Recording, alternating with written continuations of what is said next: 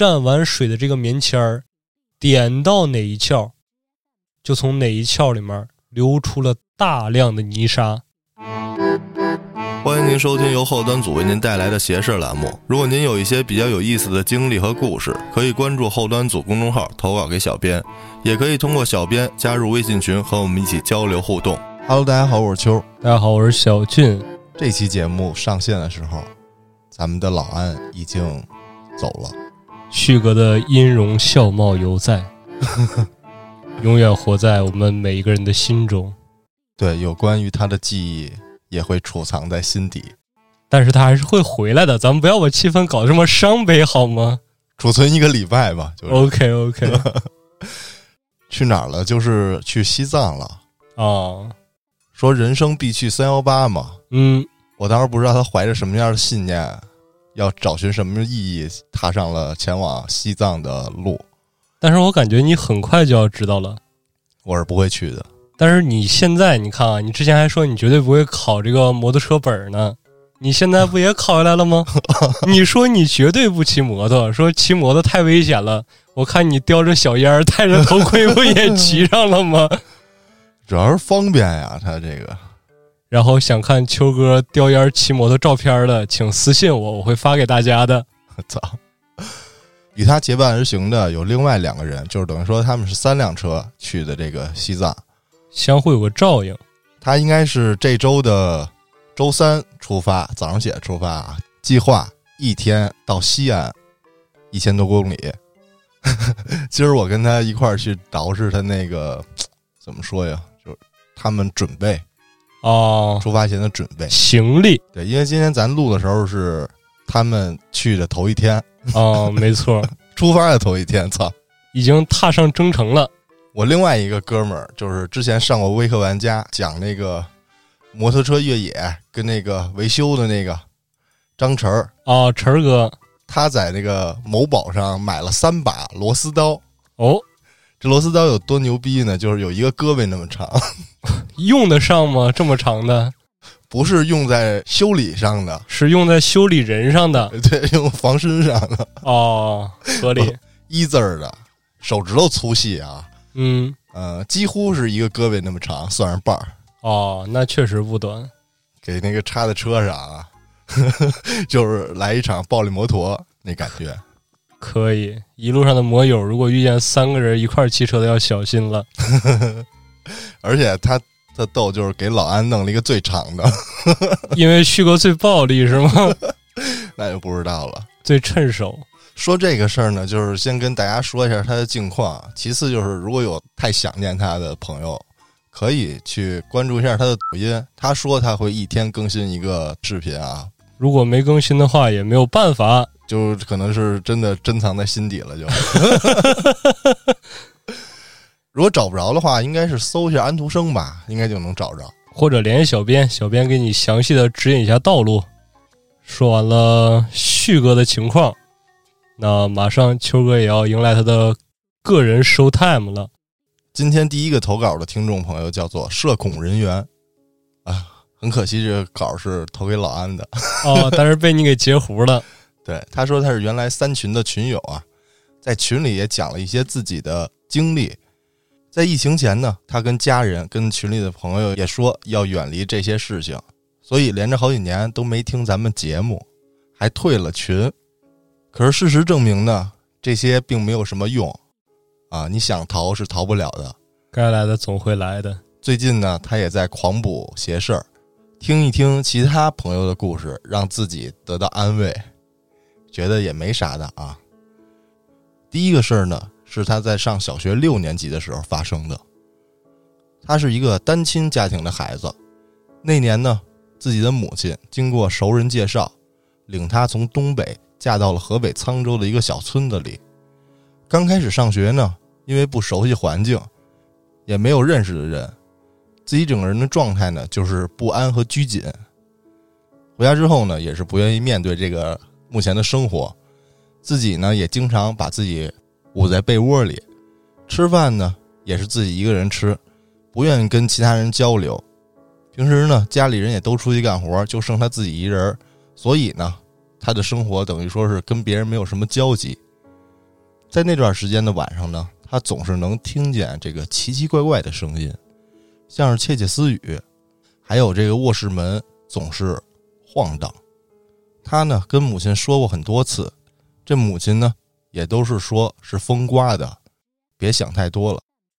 这么说多了，他也就信了。就这样的生活一直持续到初一的下半学期。这时候呢，身边也有了一些小伙伴。有个本村的朋友知道他现在住的位置，就跟他说呀：“说他现在住的地儿不好。”这社恐就追问说：“怎么了？”那朋友呢也没跟他说什么，他呢就以为那朋友啊一时嘴快，想唬他一下。现在回想起那时候他的想法呢，就是觉得自己真的蠢。你说，天天晚上。这门响，窃窃私语，夜夜如此，还没多想。之后呢，他就开始生病，总是莫名的头疼、胃疼，加上呕吐，而且呢，这眼皮里还长了个奇怪的东西。母亲带着他去医院拍片子，说是胃疼啊，就是饮食不规律造成的溃疡。这眼皮上呢，貌似是什么粉瘤，动了个小手术。就好了，但是这头疼呢，就一直找不到原因。最后医生就判定为这个神经疼痛，给他开了一堆药。再接着就开始了他这个奇葩的吃药之旅。说是这冲剂啊还好，但是吃胶囊的时候呢，一吃就开始呕吐和反胃。这头疼的药啊，吃一次难受一次，有时候这个吃完药啊还会发烧。就这样折腾了快半个月，那天呢，他母亲领着他去了一个老奶奶家。到了这地方呢，发现这老奶奶家门呢是一个矮矮的门洞，门口呢有一棵细细高高的枣树，这屋里有一块红布盖住的门。这老奶奶见着他就扯着他的手，看着他，跟他聊了会儿天儿。之后呢，转头招呼他母亲，去了这个红布盖住的屋子里，在这屋里啊，嘀嘀咕咕说了有那么一阵儿，就出来了。他当时呢，知道这个老奶奶是干啥的，他觉得很震惊啊，他觉得自己压根儿就是生病了而已，跟这种所谓的封建迷信呀不沾边儿。而且呢，他之前还跟家里人说过，自己不信这方面的东西。所以这回这母亲啊带他来找这个老奶奶，他自己一时半会儿有点接受不了，但是来都来了，就得正常看事儿什么的。是啊，看完了之后，当天晚上回到家，这母亲呢让他躺在床上，拿出纸钱，在他身上烧了几圈，说了三遍“要钱的跟我走”，然后到了灶台，点了一堆纸钱，之后。在大门口也点了一堆。第二天早上，把这些纸灰呀又给扫了出去。这母亲做完这个操作之后，这个社恐呢，慢慢的身体也好多了，不发烧了，这胃也不疼了，但是这头呢，还是时不时的疼一下，也没在意。就这样，到了初三，初三的时候呢，有这么一天，他的大爷。在一个小雨的早晨，再也没醒过来。家里的其他人呢，忙着给这大爷办后事。这社恐呢，还是住在自己这屋子里，偶尔呢去这个葬礼上看一看。晚上回到死过人的屋子的对面睡觉。也可能是房子比较大，它两个房门是正相对的，中间隔着一个客厅，这样式的一个布局。嗯，这一切。弄完之后，他们呢也决定搬离这里，收拾行李准备离开前，他跟几个朋友聊天当时问了几个本村的朋友，说那个时候说我住的这房子不吉利，是为啥呀？对啊，当时这几个小伙伴不是没告诉他原因吗？这回这几个朋友跟他说，说这房子呀是原来村里一个老太太建的。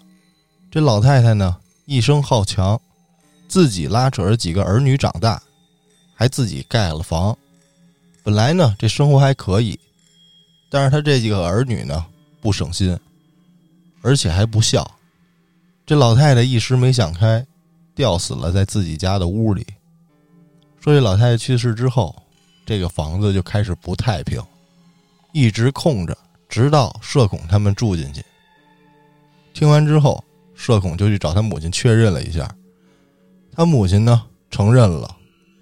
社恐这个气呀，当时就质问他妈说：“那会儿我说半夜屋里门哐当哐当的响，你跟我说是风刮的。”他母亲没回答他，沉默了一会儿说：“没事儿的，都放了阵时了。”前几年，当他从东北呢又回到河北的时候，他也开始工作了。他有一个同事的姐姐，也是这方面有些问题。后来呢，跟同事的姐姐去了他师傅那里。这社恐到了他师傅那儿，他师傅见着他就说：“你身边跟着一个上吊的老太太，跟了好久。”他师傅的一番话让他想起了刚才上面讲的那段经历。这个就是社恐的第一个故事。哦，一个关于他小时候住的老宅子的故事。就是等于说，在很多年之后，去到了一个师傅家，师傅给他点破了，让他想起了曾经这么一段。哦，相当于说是这师傅一眼就看出来当时的那些事儿了。就是说，这老太太从那个六年级那会儿就跟着他到现在，我操哦，啊！那看来他家这个镇石不太顶用啊。应该是给震在他身上啊。震谁的呀？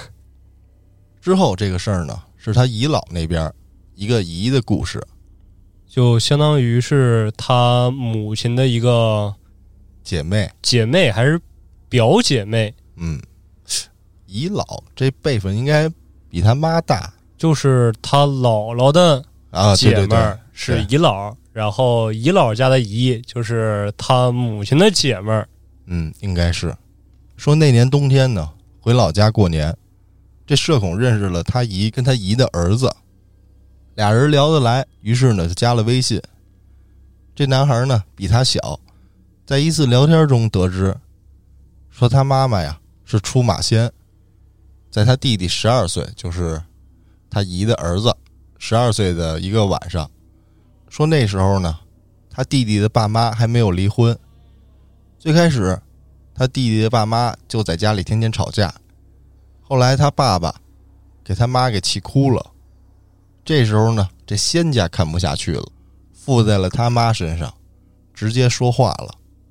这仙家说：“我他妈就一个弟子，你让我弟子受她老公的气，我他妈不伺候你了。”啥意思你敢让我弟子受你的气？因为他是跟他姨夫说的嘛，那个仙家。接下来就做出了一个咬舌自尽的动作，想要把他妈带走。哎呦，这社恐听到这儿，就问他弟弟说：“这不应该让欺负弟子的那个人下去吗是啊，怎么给弟子还带走了呢？？”啊，他弟弟呢跟他解释说：“其实，在仙家眼里，他们认为把弟子带走，让弟子跟着自己后面修炼，这弟子呢又是一个大仙儿，是一个全新的开始。说当时他姥姥，他看出来的，他原来就是那个大仙儿，然后呢，他妈的朋友也看出来了，就赶紧去镇子里找其他的大仙儿。哦，我捋明白了，就是说社恐他三姨姥，就是他表弟的姥姥，本身就是一个大仙儿。啊，这个大仙儿属于是他家世代传承，他姥姥上岁数了，身体扛不动了，于是乎这大仙儿跟着他姥姥的女儿，就是他这个姨了。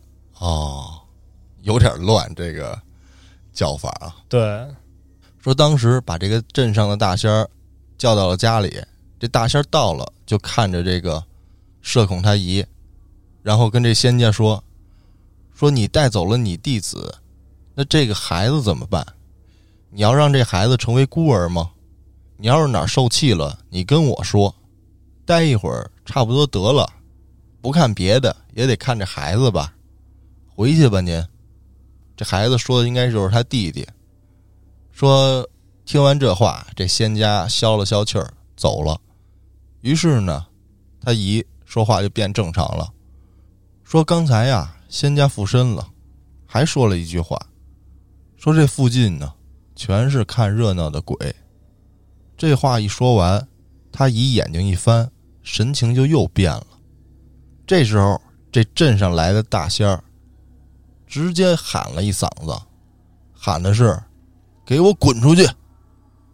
然后呢，就看他姨咂巴着嘴，用男声说：“我三婶快来了，快来给我收拾屋子了。”这镇上的大仙听了这话也不客气，说：“你他妈赶紧走，不然我拿针扎你！你三婶跟你走个屁！”这时候他姨呢也没搭理这镇上的大仙，看了看他弟弟，说了句：“哎呦，老弟呀，都长这么大了。”接着转头跟这镇上的大仙说：“说我三婶对我好，我也不能害她，但你也不能让我白来一趟，你就给我拿点东西走吧。”这镇上的大仙听了这话，给他拿了点纸钱。拿着这纸钱，头绕三圈，脚绕三圈，出门烧了以后，这社恐他姨的神智这才恢复了。听到这儿，这社恐就问他弟弟说：“刚才不是说有一群看热闹的吗？这怎么这上身的就一个呢？”他弟就说：“你还想要几个呀？说五鬼附身，人基本上离死不远了，一般陌生鬼不敢轻易嘚瑟。”你本身就是仙家，附你身还没等怎么着呢，仙家就先弄废了他了。说刚才这个男身的鬼，生前是他家亲戚，而且生前呢，这社恐他姨对这个亲戚呀比较好，加上呢，社恐他姨刚被这个仙家附身，又被她老公气得伤身了，这才得了空，算是这个熟人作案了。刚才那段的意思呢，应该是这样的。嗯，给大家解释一下啊。我的理解就是，社恐他姨，也就是他弟弟的母亲，被仙家附身了，是因为她老公呢欺负了她姨，这仙家不干，上他身要把这个他的弟子，也就是他姨带走。是，然后呢，这镇上的大仙来了，给人劝走了。劝走之后呢，这身上这个怎么说呀？是灯啊，火呀弱了。导致啊，被周围的一个鬼给附身了。这个鬼呢，生前是他姨、他弟弟他们家的亲戚，所以呢，说话是一个男声这亲戚呢，生前也被这个社恐他姨有所照顾，本来呢也不想害他姨，所以要了点纸钱也就走了。哦，啊，应该是这个意思。哈，这主要辈分确实不好理清，不太好理解啊。我感觉应该是这个意思啊。是，听完刚才第二个故事，让我一下想到我最近新听说到的一个说法。嗯，事情是这样的：前几天海燕公出去厦门了一趟，同行的有他们的这个领导啊，还有一个摄影师。这摄影师在一天收工之后，晚上吃饭的时候喝了点酒，在得知我是咱们电台的主播之后，给我讲了讲他身上的事儿。哦，说这个摄影师啊，咱们就叫他老冯。说老冯的媳妇儿啊，也是内蒙人，是内蒙通辽的。哦，可汗的那边的老乡。对，身上带着仙家。哦。老冯听了海燕儿跟他讲的之前我在节目里说的一些故事之后，就直接指出了，说小俊说的这些有是有，但是不准。怎么个不准？是啊，我听到之后我也很纳闷啊。我说怎么不准呢？老冯说他媳妇儿被上身之后带着仙家，他说出来这个话，咱们表面上听到的是那种。类似于野兽的嚎叫声，但实际上他们的语言自成一个体系，并不是单纯的模仿动物的叫声。就是说仙家上身之后，嗯，人听见跟动物叫似的对，啊，但是他们那个叫宇宙语，什么意思？就是外星人说的话，嘿，你可以这么理解，就是说这个宇宙之中一个高维度的话。我操我听着怎么越来越科学呢？我说还有呢，啊！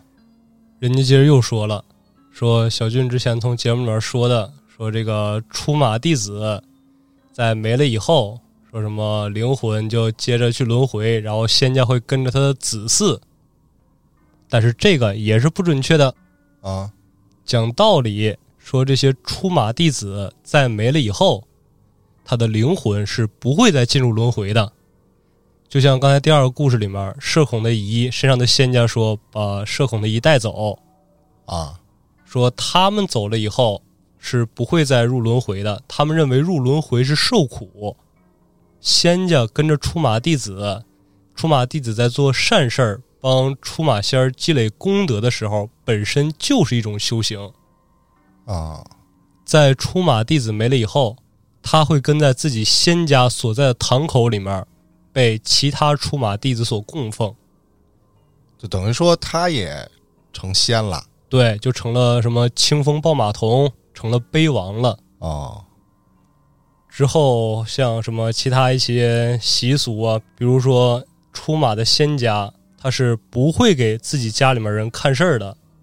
说跟我之前说的又不一样，说的蛮拧。我当时说的不是我那个张爷爷，他只给家里面人看事儿，不给外人看事儿吗？啊，说哎，小军这个又说错了。之后又讲了一些林林总总的和我说法有出入的地方，但是其实我个人认为，因为出马仙儿这个东西，它不是一种信仰，它只是单纯的一种民间形式，属于这种性质的，所以各地方有差异也实属正常我感觉可能跟这个仙家也有关系吧，哦。不同类型的，也有说听说我不给身边人看的，也有说只给身边人看的。嗯，我觉得应该是仙家不同，方法不同很有可能。啊。这个事儿说完，刚才在第一个故事里面说这个老房子里面上吊死那个老太太非常厉害，说什么含辛茹苦的把孩子拉扯大，然后孩子又不孝顺，这件事情让我联想起来我最近听说的一个故事。讲讲事情发生在五一那会儿，就是前不久啊，热乎的对，非常热乎。当时是我朋友来北京玩来，然后晚上我们一块儿出去小酌几杯的时候，他给我讲的这么一事儿。这事情啊，发生在我们家那边，在茶岗牧场。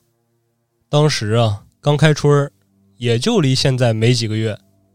茶岗牧场的一个牧民，咱们就叫他布和，是一个蒙古族的朋友。这个布和啊，平时他的营生手段就是靠养羊、养牛，白天都很忙碌很累，唯一就有一个爱好，说好晚上干完活之后喝几杯。嗯，解解乏没错，这天晚上布和干完活之后，和平时一样，叫了几个朋友一块儿开车到旁边的小镇子上喝几杯。喝着喝着，就到了晚上了。因为他们家住在茶岗牧场，那是一个类似于生产队的地方。晚上只有在牧场里面的道路上有几盏路灯，其他的地方照明就不是很好，可以说是伸手不见五指的程度了。但是好在什么呢？好在布和他每天晚上都会出来喝酒，所以对这附近的道了熟于心。嗯加上他晚上喝完酒回来，开着车，他属于酒驾，他不敢走大路，怕被警察发现拦住一查，得交罚款，得扣分，还得给他关进去。吹一下对 于是乎呢，他就开着车，带着朋友们从旁边的一个河面上面，准备开回牧场里面。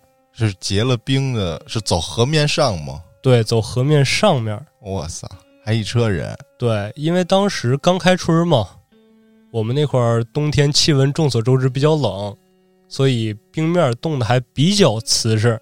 啊，所以说他就选定了这条路线。但是不巧的是，就在他开车往牧场走的半路上，这冰面可就开裂了，直接裂开一个大窟窿，一车五个人无一幸免，咕隆一下就掉到河里了，全没了。全没了。因为当有人发现他们掉进河里的时候，已经是第二天了。又冻上了吧？对，是怎么发现的呢？早上起来，有那个羊倌赶着羊出来，溜达到这个河附近的时候，这个羊四周开始吃草啊，他没什么事儿，他就坐在岸边发呆，瞅着这个河呀，越瞅越不对劲，因为正常啊，这个河上面冻了一个厚厚的冰层，上面还有积雪，他远远看过去，应该是一条银白色的银带。但是这羊倌一瞅，说：“哎，这冰面上怎么有这么大一窟窿呢？这是有打鱼的，啊，打鱼的也开不了这么大口的呀。这冰层都晃动了，那打鱼的不人得掉进去啊。”于是乎，赶紧回到牧场，把这事儿就跟大家说了。那大家就开始核对啊，说到底是谁家的人晚上夜不归宿啊？问了半天，这才对出来到底是谁。是布和家两口子，还有另外三个村民，一宿没回来。再加上冰面上有这么大一窟窿，那基本上就猜到了，应该是掉到河里了。没办法呀，赶紧开始打捞。结果捞了整整两天，捞上了四个人，分别是布和的媳妇儿，还有另外三个村民，但是布和就没找着。那不是应该都在车里吗？是啊，车也找着了，另外四个人也找着了，但是坐在驾驶位的布和，他可没在车里。他开门出去想逃生那大家的想法其实跟你是一样的，啊，但是鉴于布和并没有回家，那估计就是开门之后被这个水流冲走了。这冰面底下的水也是流动的。对，因为它是一条河，它不是一个湖死水。哎，那活水还能结上冰，就只能说是太冷了对，包括这个水流本身也不湍急，啊。但是由于这条河呢，它本身并不是很宽，而且刚才我也说了，水流很缓慢。那毕竟是一个大活人呢，包括家里面上有八十老母，下有嗷嗷待哺的孩童，那必须得是活要见人，死要见尸啊。有个说法啊，对啊，于是大家就开始开凿冰面，说找人。这得请郭哥他们这救援队或者打捞队了那我估计郭哥他们也不可能去，太冷了。啊。生生是又找了五天，还是没找着。家里面这老太太哭的就已经不行了呀，因为正常不和在家里面行三，但是他上面两个哥哥全都没了，也是年纪轻轻的大哥骑摩托车，也是喝酒酒驾，晚上回来的时候正好赶上路边修道挖壕沟，一个不小心栽沟里面人没了。二哥呢，是因为媳妇跟人跑了，一生气喝农药就自杀了。虽说不和行三，但是现在他是家里面的独生子了。就他一个了呗。对呀、现在因为喝酒，家里面唯一的顶梁柱也没了。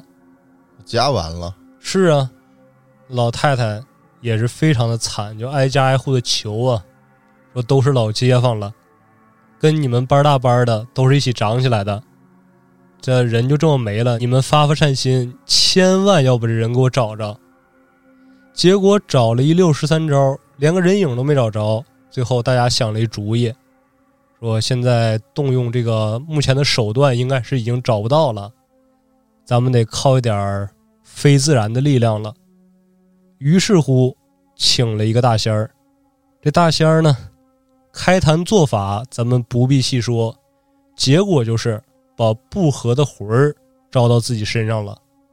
这不和的魂儿上到大仙儿身上之后，开始掩面痛哭，疯狂的给老太太磕头，一边磕头一边说：“说妈呀，您就别找我了。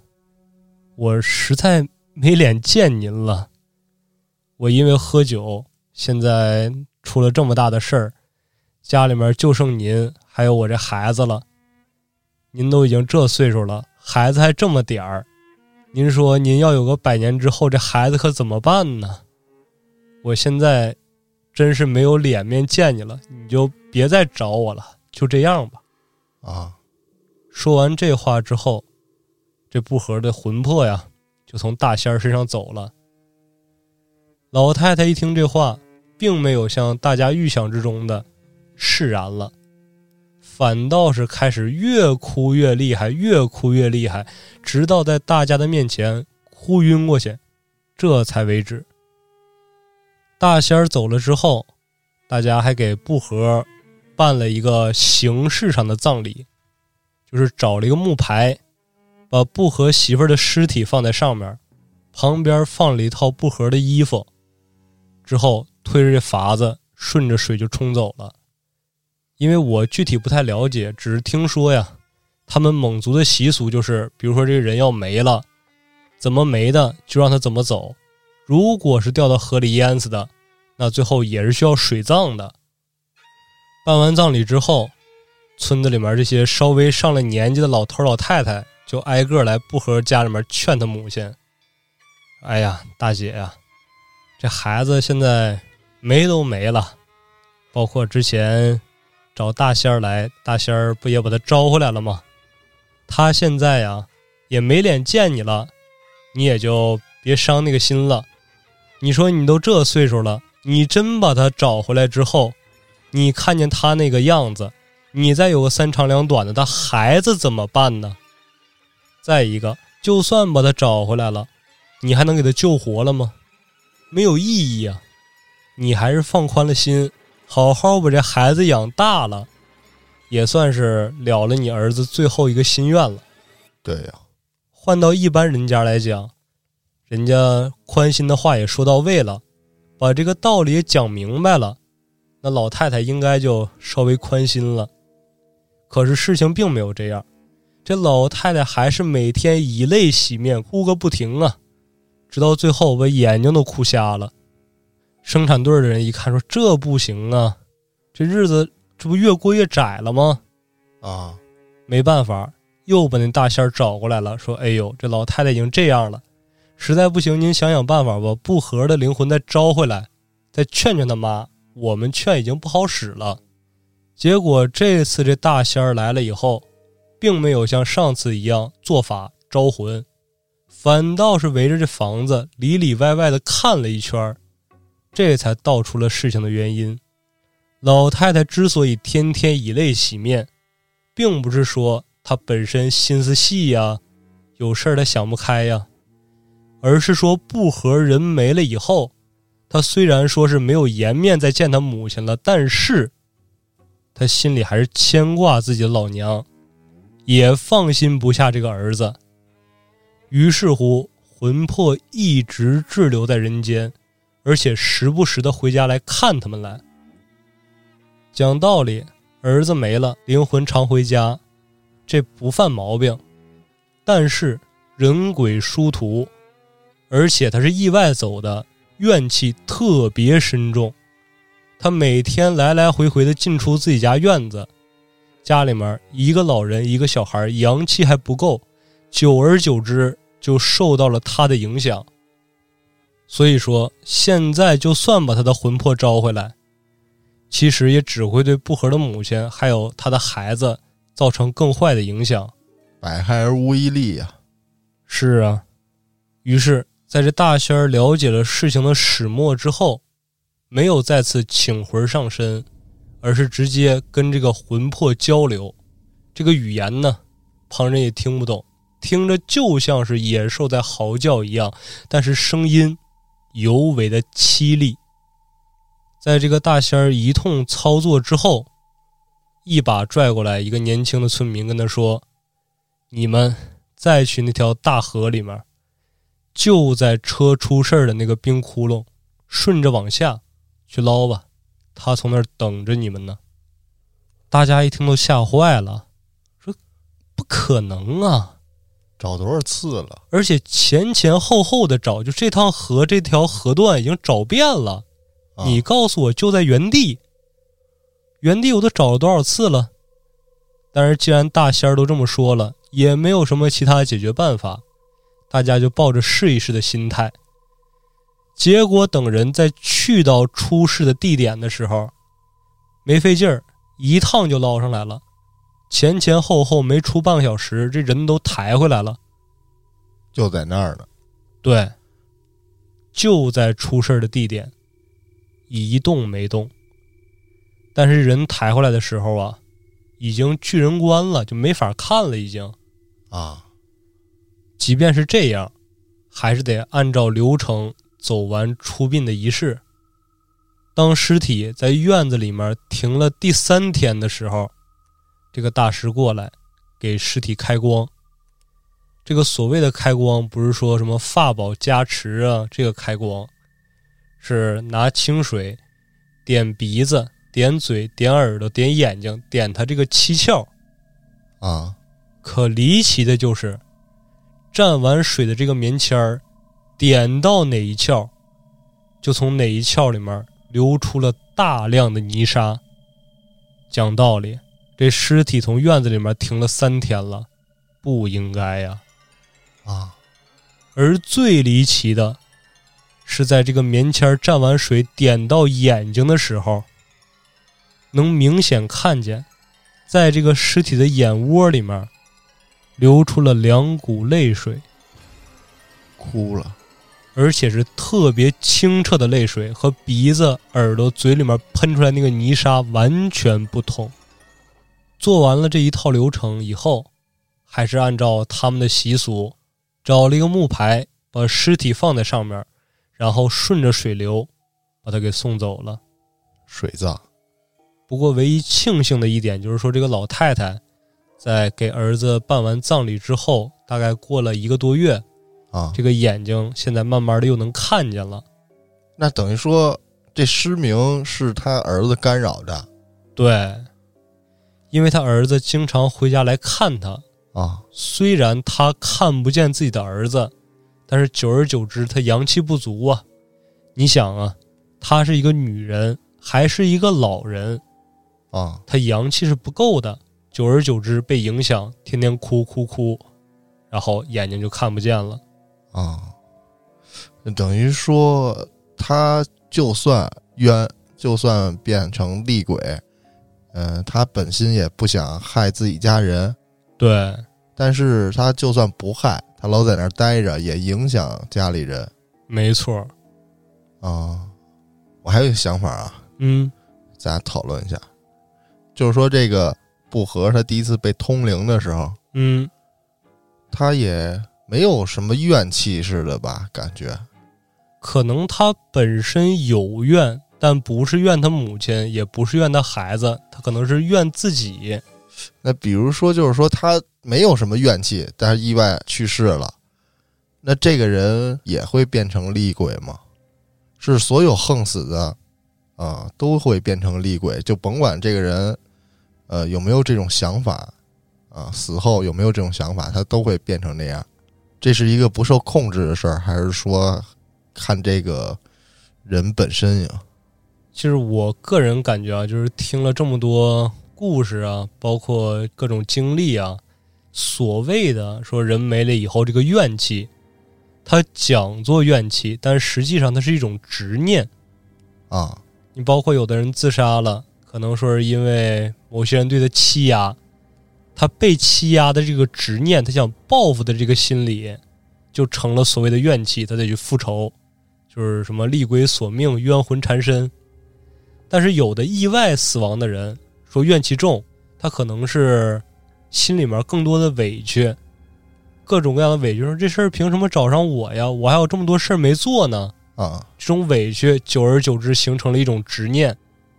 包括人没了以后，他这个灵魂，我之前在萨满那期说嘛，人有三个灵魂，他没了以后，其他两个控制他理智的呀，控制他精神的呀，已经走了，啊只剩下他本身的灵魂，其实他智商就已经低了很多，他是一个迷迷糊糊的状态。啊迷迷糊糊的，只记得自己委屈，也忘了因为什么事儿委屈了，那这个时候就很危险了，他就变成一个无差别攻击的这个厉鬼了。他看谁他都感觉委屈，那他就认为那个人是造成他委屈的源头，于是去给他作祟。啊，但是我的理解是这样的啊，跟你差不多，就是说，比如说我啊，嗯。待会儿我横死了，啊。我出了一个特别离谱的意外，也不是哦特多离谱嘛，就是出意外了，是。就是符合横死了，嗯对吧？但是呢，我又没有什么怨念，啊也感觉目前我感觉也没有什么执念啊。啊那我一开始成为这个所谓的好兄弟之后，我应该是还可以啊，就不会变成厉鬼。精神状态什么还都很稳定。但是呢，随着我在这个状态时间越来越长，嗯我自己控制不了自己了，就像是你刚刚所说的那个魂呀，哪个魂呀，慢慢就流失了，对，从你这个整体里面剥离出来了。或者说，就是比如说我练功，啊慢慢的在这个练着练着走火入魔了。嗯这么个意思，就是说不是一次性转变的，是一个长时间同样的状态，这个状态就会有一个底 buff，对慢慢的把我变成那种厉鬼，是。然后最后变成那个无差别害人。但是其实这个人本身和你没什么因果关系。呃，是，就我也不认识他，我也跟他没仇没怨的，但是就是我已经没有理智了，所谓的，是。我无差别攻击他们，然后你没事儿回到这个录音棚里面看看，然后我们就每天都录节目，我就哎都哑了，到时候 然后到时候听众还问呢说怎么停更了呢？都哑了。然后我们开始打字疯狂回复。那刚才你讲这故事是完结了吗？对我讲的这件事儿就已经完结了，啊，但是哦我哥们儿这回来不止给我带来了一个故事，哦还有包括刚才第一个故事里面你提到的沧州哦，这个地方，又勾起了我很多的回忆。你也去那儿生活过？我祖籍是沧州的呀，哦我是一个现居北京的内蒙俄罗斯族，祖籍在河北沧州沧县南北村的这么一个人。有点复杂了对，但是也还好吧。啊等。我整理一下，再把这个故事完整的呈现给大家，有刚才那个凶吗？比那个凶多了。哦，期待。那今天咱也聊差不多了啊，还是开头那个，您要是想老安了，您搜一下他的这个账号，他应该是，据说他自己说是每天更新一下啊嗯，但你要想小俊了，也可以搜小俊的账号，也能搜出来，啊，搜安徒生，小俊那个搜啥我就不知道了就搜小俊啊。啊。那行，让老安用他的这个每天更新的视频带您一起也走一趟这个三幺八领略一下咱们祖国的大好河山。最美国道嘛。嗯，啊。那在此，我也在节目里再祝福他一下，给他祈福。啊，确定不是逆向祈福吗？我给祈福，我找人一起祈福，哦，磕头祈福啊！祝他们平安归来。看看故事和事故哪一个先来。那行，这期咱就聊到这儿，感谢您收听，咱们下期见。晨身体还没有老去。晨晨，思想还年轻。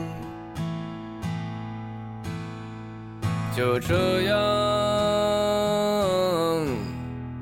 骑着摩托车远行，把一切烦恼都抛弃，让我带上炙热的心，一览这沿途。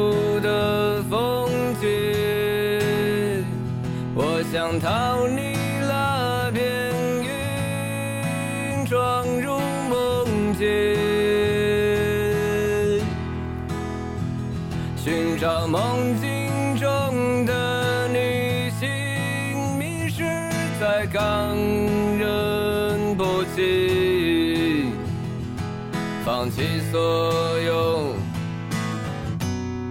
直到清醒。